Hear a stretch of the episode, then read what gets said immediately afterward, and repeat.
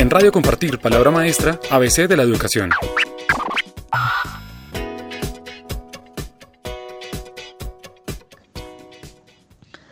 Muy buenos días. Mi nombre es Rocío de Los Ángeles Martínez y yo les voy a contextualizar un poco acerca del departamento del Putumayo. El departamento del Putumayo se encuentra ubicado al suroccidente colombiano. Su territorio se divide en Alto, Medio y Bajo Putumayo y está integrado por 13 municipios. Dentro del Alto Putumayo se encuentra el municipio de Sibundoy con 18.436 habitantes, de los cuales 15.880 viven en la zona urbana y los restantes en la parte rural. El municipio de Sibundoy tiene como actividad económica la agricultura y la ganadería, siendo estas prácticas las fuentes de recursos para poder satisfacer las necesidades básicas de sus habitantes. En cuanto al contexto social, es importante mencionar algunos problemas como el alcoholismo, el madresolterismo, el uso de sustancias psicoactivas, la desintegración familiar, la falta de identidad y por su posición geográfica se ha convertido en el refugio de desplazados de la violencia provenientes del Medio y Bajo Putumayo.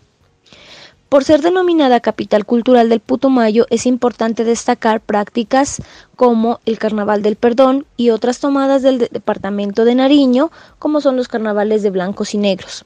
Las instituciones educativas que se encargan de la formación integral de los habitantes del Valle de Sibundoy se describen así.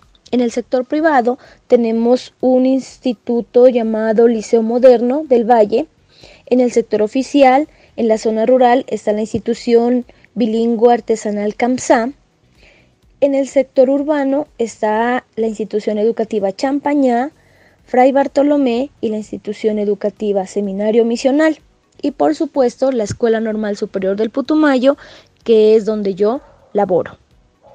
La institución educativa normal superior del Putumayo está localizada en la zona urbana del municipio. Es una institución oficial mixta que trabaja en jornada de la mañana en calendario académico tipo A, la cual brinda sus servicios en los diversos grados desde la educación preescolar, básica primaria, básica secundaria, con énfasis académico y pedagógico en el nivel de la media. Además, ofrece el programa de formación complementaria permitiéndole a los egresados desempeñarse como maestros en los niveles de preescolar y básica primaria. Ellos hacen cuatro semestres para los egresados de nuestra institución y cinco semestres para los egresados de otras modalidades académicas y de otras instituciones. En la actualidad atendemos a 1.200 estudiantes en sus diferentes ciclos de formación. En este momento el personal está integrado por 47 maestros con perfiles propios a las áreas obligatorias y fundamentales. Van desde licenciados, especialista, magíster y doctorandos. Mm, se cuenta con un psicoorientador y con una maestra de apoyo.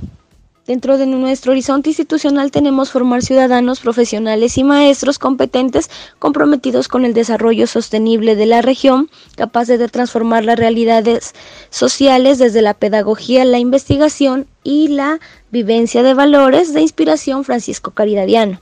Aspiramos ser reconocidos como un pilar regional para el desarrollo del potencial humano de niños, niñas y jóvenes de Sibundoy, por la calidad de nuestro proyecto educativo y el impacto positivo en la formación de los futuros maestros en el departamento. Actualmente me desempeño como docente del programa de formación complementaria. Tenía las áreas de investigación, práctica pedagógica y fundamentos y estrategias metodológicas de las ciencias naturales. En el año 2010 fui nombrada en el Bajo Putumayo, en el municipio de San Miguel, en una institución denominada Puerto El Sol, que queda a unos 45 minutos del puente internacional. Eh, hice escuela allí y eso, eso complementó mi práctica porque cuando estaba en la normal tuvimos la oportunidad de desarrollar las prácticas en el sector rural.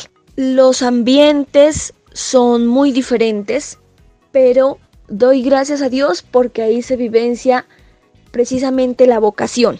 Entonces era una zona azotada por la violencia, donde habían hostigamientos constantes, donde el avión fantasma pasaba y donde teníamos que eh, manejar diversas situaciones como las minas, eh, eh, los atentados, las tomas guerrilleras, en fin. En el año 2013 inicié mis labores en la Escuela Normal Superior del Putumayo. Esto me ha permitido contrastar dos experiencias que son el trabajo en la zona netamente rural, donde no hay las condiciones mínimas, y el trabajo en una institución donde se cuenta con recursos y el impacto de tus enseñanzas transforman esas realidades sociales, sin no, no, no ser malinterpretada, porque igual en el Bajo Putumayo te conviertes en un líder, te conviertes en, esa, en ese referente que va a transformar la vida de los estudiantes a través del ejemplo.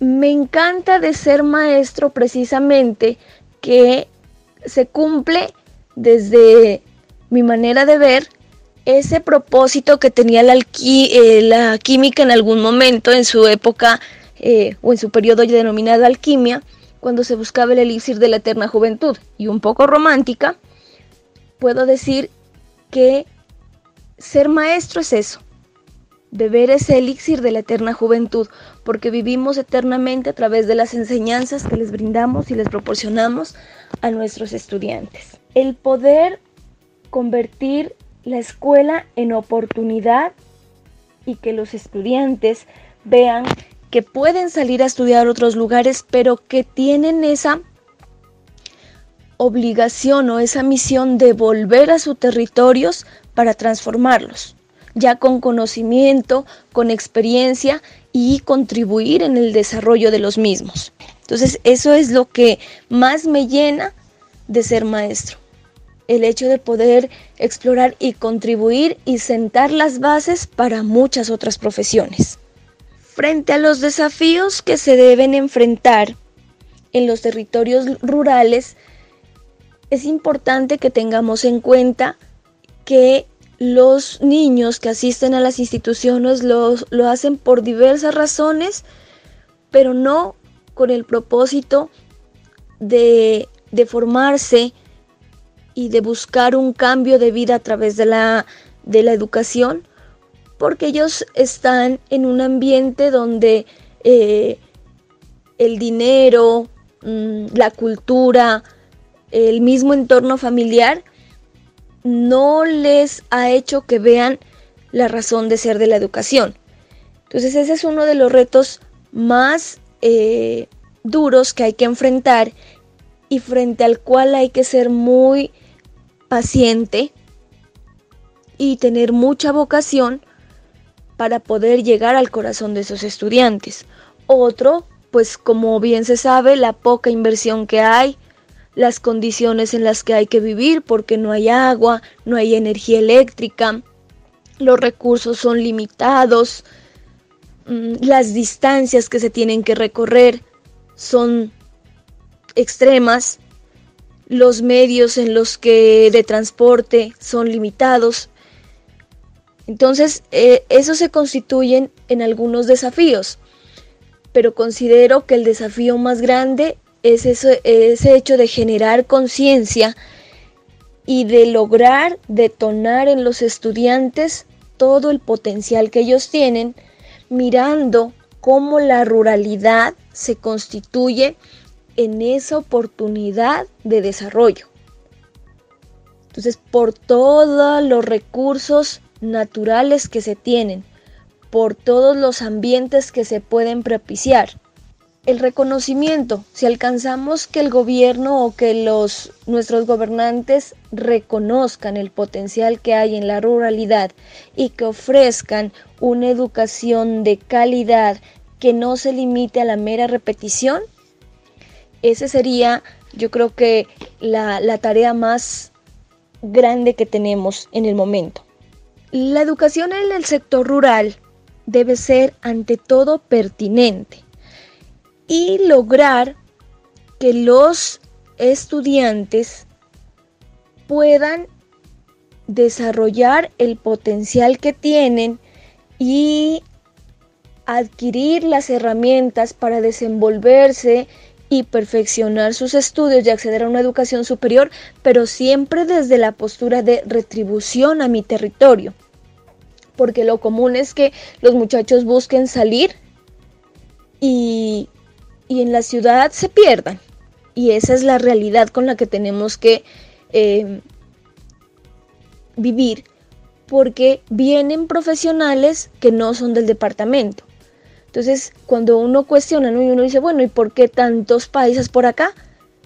Lo que se dice es porque no hay eh, profesionales propios, profesionales o no hay estudiantes que se hayan profesionalizado y que contribuyan al mejoramiento de su departamento. Entonces, considero que el reto que debe enfrentar la educación rural es eso, brindar calidad, inspirar la, la educación desde el ejercicio de la retribución, desde esa formar para la vida y saber que si vamos a salir a una universidad, pues nuestro territorio nos brinda el ambiente propicio para ejercer.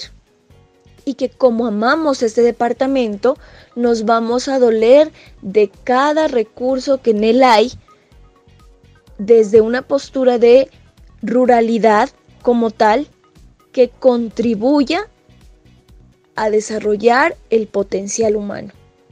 Entonces el desarrollo humano como fuente de eh, desarrollo, precisamente, va a lograr que nuestros estudiantes puedan salir, puedan capacitarse, recibir una educación primero de calidad en sus territorios para profesionalizarse y volver a contribuir en el desarrollo.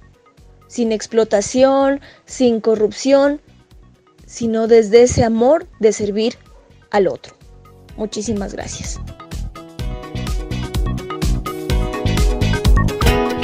En Radio Compartir, Palabra Maestra, ABC de la Educación.